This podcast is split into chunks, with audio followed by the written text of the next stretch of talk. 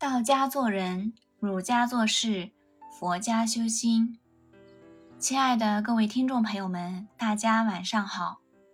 今天我想和大家分享的是：暗住心兵，持一分镇定。一个人经过两山对峙间的木桥，突然桥断了。奇怪的是，他没有跌下，而是悬在半空中。脚下是深渊，是湍急的涧水。他抬起头，一架天梯荡在云端，望上去天梯遥不可及。倘若落在悬崖边，他绝对会乱抓一气，哪怕抓到一根救命小草。可是这种境地，他彻底绝望了，吓瘫了，心慌意乱。不知如何是好。渐渐的，天梯缩回云中，不见了踪影。云中有个声音告诉他：“其实这是障眼法，只要轻轻踮起脚尖儿，就可以够到天梯。如果手无足措，自乱阵脚，便会真的陷入绝境。”世俗生活中，每个人都难免会遭遇到险恶与危难的时候。如果无法躲避，唯有镇定以待，切不可让自己乱了阵脚。那可是做人处事的大忌。老子说：“致虚极，守静笃，万物并作，无以观复。夫物芸芸。”各复归其根，归根曰静，静曰复命，复命曰长，知常曰明，不知常妄作凶。其中便也蕴含着这个道理。如果不知常而妄动，就会欲乱则乱，对于事情本身也没有帮助。尤其是在面临危难时。每个人的心中都会有理性和情绪上的斗争，自己随时随地都在和自己争讼。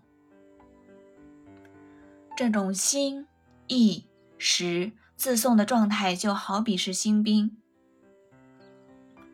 普通人心中随时都在打内战，如果妄念不生，止水沉波，新兵永息，自然天下太平。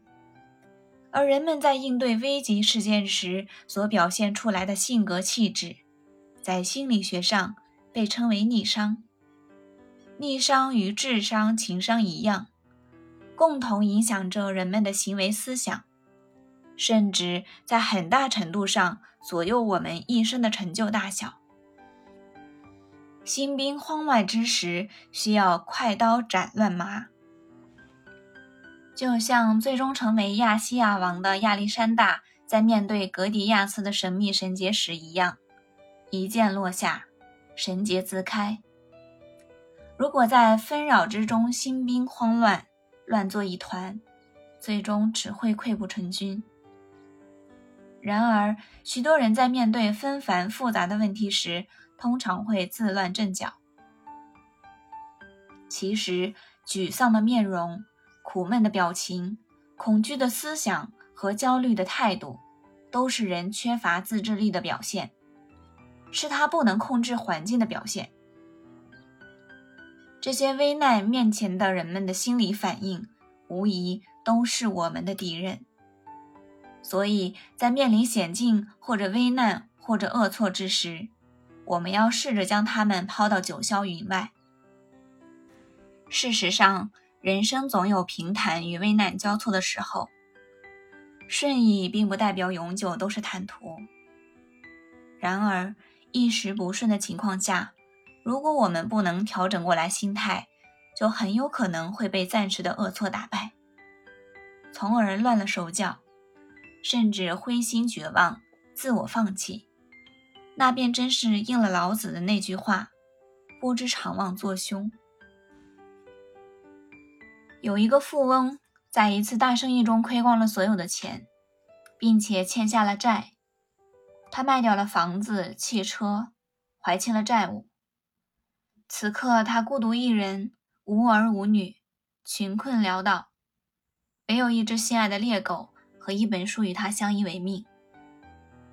在一个大雪纷飞的夜晚，他来到一座荒僻的村庄，找到一个避风的茅棚。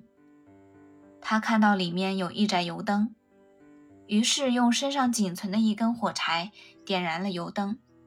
拿出书来准备读书，但是，一阵风忽然把灯吹熄了，四周立刻漆黑一片。这位孤独的老人陷入了黑暗之中，对人生感到痛彻的绝望。他甚至想到了结束自己的生命，但是立在身旁的猎狗给了他一丝的慰藉。他无奈地叹了一口气，沉沉地睡去。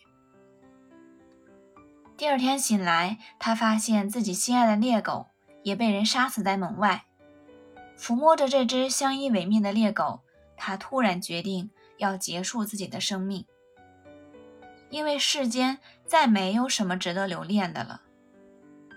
于是，他最后扫视了一眼周围的一切。这时，他发现整个村庄都沉寂在一片可怕的寂静之中。他不由疾步向前。太可怕了！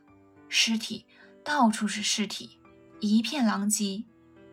显然，这个村昨晚遭受到了匪徒的洗劫，整个村庄一个活口也没有留下来。看到这可怕的场面，老人不由心念急转：啊，我是这里唯一幸存的人，我一定要坚强的活下去。此时。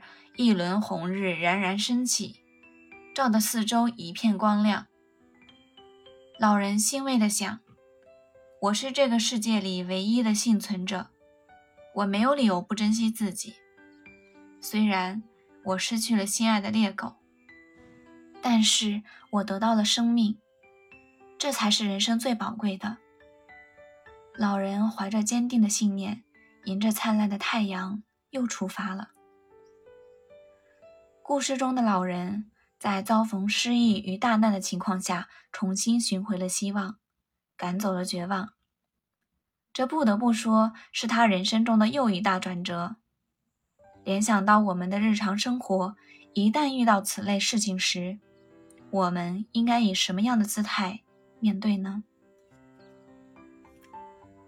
中国古代的一位君王在接见新来的臣子时。总是故意叫他们在外面等待，迟迟不予理睬，再偷偷看这些人的表现，并对那些表现的悠然自得、毫无焦躁之容的臣子委以重任。一个人的胸怀、气度、风范，可以从细微之处表现出来。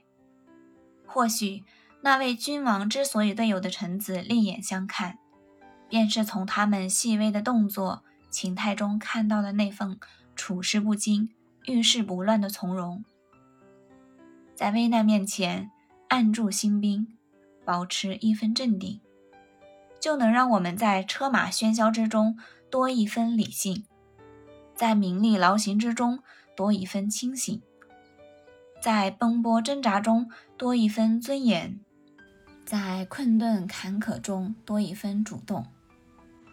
世俗多艰险危难，所以需要锻炼自己处事坦然的气度。关键时候保持冷静，切莫妄动。这是一种风度，更是一种智慧。